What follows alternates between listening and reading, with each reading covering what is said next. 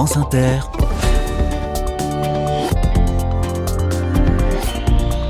Dorothée Barba. Bonjour à toutes, bonjour à tous. J'espère que votre été fut enthousiasmant. C'est un immense plaisir. Oui, je n'ai pas l'intention d'être chiche en superlatif aujourd'hui. Immense plaisir de vous retrouver tous les jours sur France Inter pour les carnets de campagne. Je vous rappelle le principe. Les carnets donnent la parole à ceux et celles qui se relèvent les manches partout en France. Plein feu sur des initiatives vertueuses, des idées durables, solidaires, innovantes, des projets qui dessinent un futur souhaitable. Et d'ailleurs, on commence aujourd'hui avec un un, festival très bien nommé. Il s'appelle Soyons demain. Ensuite, je passerai un, coup de fil à une poissonnière à qui l'on doit une initiative salutaire, un panier anti-inflation, des poissons frais et accessibles.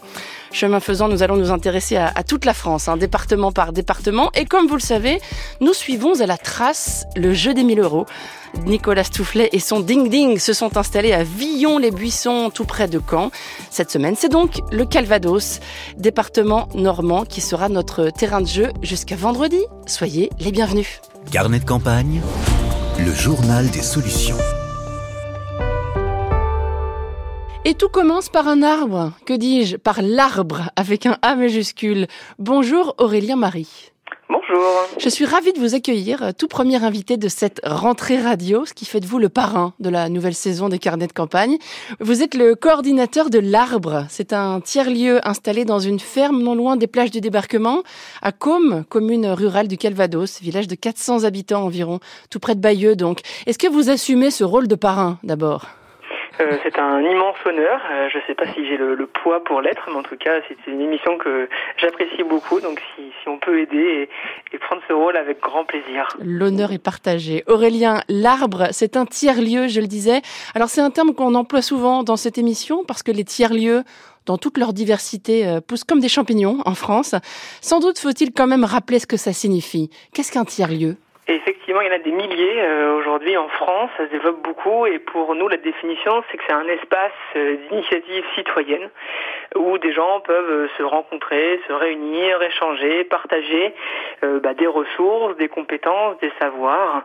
Et nous, on, voilà, on a un fort accent sur la transition écologique et sociale. Et après, on peut y faire plein d'activités très diverses. Voilà, moi je dirais que le tiers-lieu, c'est un espace de mélange, mélange entre lieu de vie, lieu de travail et lieu de loisirs aussi.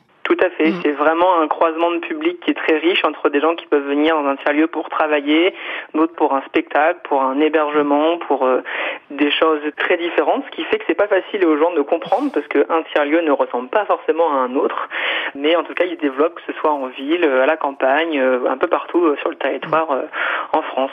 Alors votre tiers-lieu, à vous, qui s'appelle l'Arbre, s'appuie sur deux mots qui vont très bien ensemble, l'agriculture et la culture. Vous organisez un, un festival agriculture culturel qui s'appelle Soyons demain, le week-end juste après la rentrée des classes, hein, du 7 au 10 septembre. En quoi ça consiste, Soyons demain? Alors c'est une idée de condenser sur un week-end tout ce qu'on fait toute l'année ah, à base de d'événements autour de l'agriculture et l'alimentation. Donc puisqu'on a deux fermes sur place, une ferme maraîchère et une ferme laitière, mais c'est aussi un temps de partage, de, de rencontres et de culture, euh, de pouvoir euh, profiter d'un lieu sur un temps donné pour euh, aussi fêter cette transition écologique. Donc avec des concerts, des ateliers, des visites, un marché de producteurs, des tables rondes des conférences. Voilà, c'est un programme très dense et on, on, se réjouit de pouvoir accueillir à chaque fois les, les festivaliers pour cet événement. Hum, je vois aussi sur votre programme un, un, banquet bio et local, un brunch fermier, mais aussi un, un vélo disco. Qu'est-ce que c'est que ce truc, le vélo disco? Eh ben, nous l'idée c'est effectivement de décarboner au maximum nos activités. Donc, euh, en fait, on part de la ville centre qui est Bayeux, qui est à 7 km euh, du lieu du festival, et on propose aux gens de, de nous rejoindre à vélo, d'être costumés ou pas, et on met de la musique et on fait les on fait les 7 km euh, à vélo dans, dans une ambiance festive pour arriver jusqu'au lieu du festival. C'est compliqué de danser sur un vélo, ceci dit. C'est compliqué de danser. On peut bouger un bras pour les plus agiles, mais en tout cas, on peut essayer de bah, juste profiter de la musique et traverser la campagne du Bessin pour rejoindre notre, notre festival. La programmation culturelle de l'arbre est pour le moins éclectique. Hein. Je vois de la musique classique, du chant lyrique, de l'électro et du rap. Très joli mélange. euh, Oui, effectivement, nous, on n'est pas un territoire qui est, qui est désœuvré en termes culturels, mais on essaye de, de proposer des formes artistiques et culturelles différentes pour euh, que les gens euh, bah, qui ont l'habitude de venir se sentent légitimes pour écouter de la musique classique un jour et puis la semaine suivante du rap ou de l'électro. Voilà, c'est fait pour faire découvrir. peut-être que les gens n'oseraient pas aller voir un, un opéra, mais si on programme du, du chant lyrique, peut-être qu'ils vont plus facilement oser. Donc c'est voilà, travailler sur la démocratie culturelle, l'accessibilité, c'est euh, aussi un, de nos enjeux. Oui, l'accessibilité, justement, euh, vos animations sont à prix libre et conscient.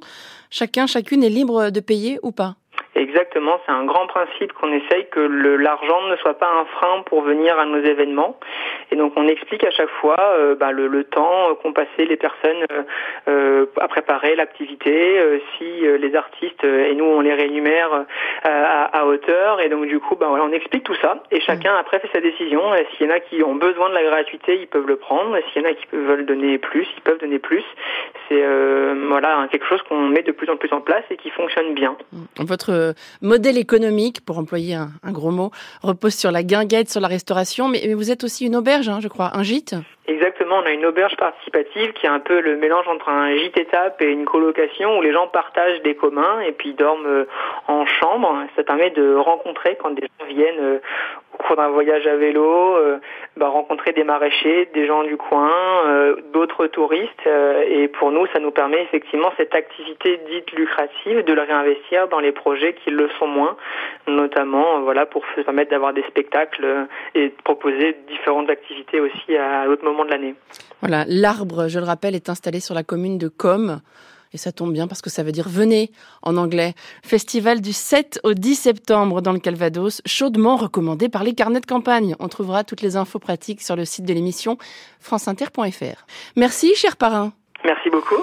Belle saison. Aurélien Marie, coordinateur de l'Arbre.